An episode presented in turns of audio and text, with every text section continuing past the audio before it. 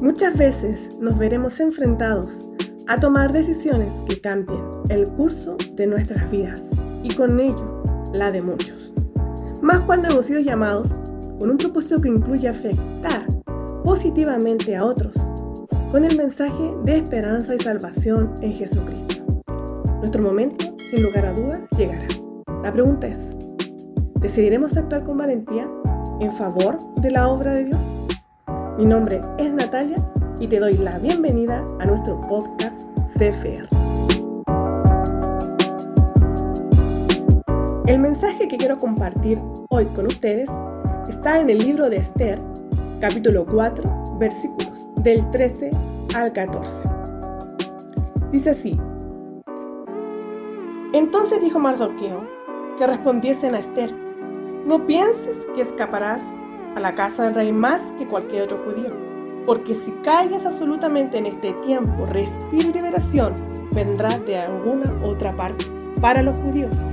Mas tú y la casa de tu padre pereceréis. ¿Y quién sabe si para esta hora has llegado al reino? Y Esther dijo que respondiesen a Mardoqueo. Ve y reúne a todos los judíos que se hallan en Susa, y ayunad por mí no comáis ni bebáis en tres días, noche y día. Yo también, con mis doncellas, ayunaré igualmente. Y entonces entraré a ver al rey, aunque no sea conforme a la ley. Y si perezco, que perezca. Para contextualizar, ¿ya? Esther estaba al cuidado de su primo Mardoqueo, quienes vivían en el imperio persa, bajo el reinado del rey Asuero, ¿ya? Cuando aún se le había permitido a muchos judíos regresar a Jerusalén, aún quedaban familias que habían decidido permanecer en Persia. ¿ya? En ese entonces, el rey Asuero quiere buscar una nueva reina y hace llevar al reino a algunas jóvenes, entre ellas Esther, a quien él la escoge sin saber que era judía. La cual la Biblia, la palabra nos dice aquí en Esther que él la amó más que a todas las el conflicto ocurre cuando uno de los oficiales más altos del reino siente un profundo odio contra los judíos y empieza a instigar la destrucción de todos ellos. Mardoqueo se entera de esto y solicita ayuda a Esther y es cuando le dice estas palabras que acabamos de leer en el texto.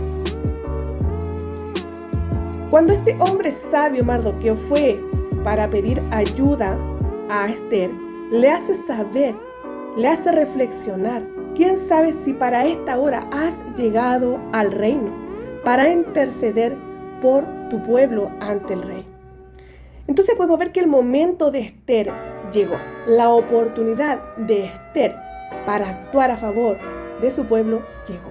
Y ella así lo entendió. Y tuvo que tomar una decisión que no cambiaría solamente su vida, sino que la de toda una nación sin estar exenta de riesgos y obstáculos. Ella decidió ser valiente y tomar una decisión porque hubo una convicción fuertemente en ella. Ella se preguntó, ¿era el momento de acobardarse o era el momento de actuar con valentía y ser útil instrumento de liberación en las manos de Dios? Ella esto entendió lo que podemos extraer de este texto. Hubo un obstáculo, una oportunidad, un conflicto, ya tomó una decisión en favor de actuar por su pueblo porque entendió que era instrumento en las manos de Dios. Dios la llamó para una misión, para un propósito, y ella actuó en pos de, de favor a su pueblo. Ahora, muchas veces sucede que cuando tenemos esta oportunidad de ser útiles, nos cuestionamos muchas veces los obstáculos, los riesgos, todo aquello que perdemos, nos eh, negamos a nuestros propios deseos, ¿cierto? Nos preguntamos si somos capaces o no, esto es para nosotros o no, seremos útiles o no. Tantas cosas que vienen a nuestra cabeza. Sin embargo, eh, esta convicción que tuvo Esther la llevó a ella a declarar y revelar una profunda confianza en Dios, la cual se reflejó en este impulso interno, este despertar interno que ella tuvo ante este llamado y actuar con fe, actuar confiada y con fe en favor de su pueblo ante una necesidad. Pero entendió que no lo hacía ella con sus propias fuerzas, sino que era Dios mismo quien actuaría y quien daría poder para poder lograr y llevar a cabo la liberación de su pueblo. Ella actuó con humildad, reconoció que ella sola no podía y actuó en pos de ello, también pidiendo ayuda a su pueblo en oración y en ayuno. Podemos destacar de este párrafo, de este texto entonces, que, que debemos estar convencidos a la hora de actuar de que somos instrumentos útiles solo en las manos de Dios, de que podemos actuar con convicción y confiar en todo momento. Y esto nos dará un despertar, un despertar ante este llamado de Dios, despertar a ese letargo, a esa indiferencia, a esa inactividad, despertar y, ser capaces de levantarnos por nosotros mismos, o también ser levantados e impulsados por aquellos que están a nuestro alrededor, por ejemplo, nuestra familia en la fe, y poder actuar con fe en favor del pueblo de Dios. Donde quiera que estemos habrán oportunidades. Hoy tenemos una gran oportunidad ante tanta necesidad en el área de la política, social, económica, nuestro país, la salud, la guerra a nivel mundial. El mundo necesita, aquellos que nos rodean necesitan conocer que hay una solución, que hay liberación solo en Cristo Jesús. Seremos capaces de aprovechar esta oportunidad y no ver obstáculos, sino que una oportunidad de ser instrumentos útiles en las manos de Dios.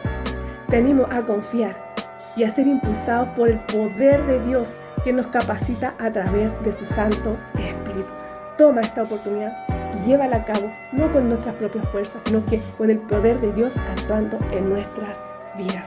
Ser útiles instrumentos en las manos de Dios. Dios les bendiga.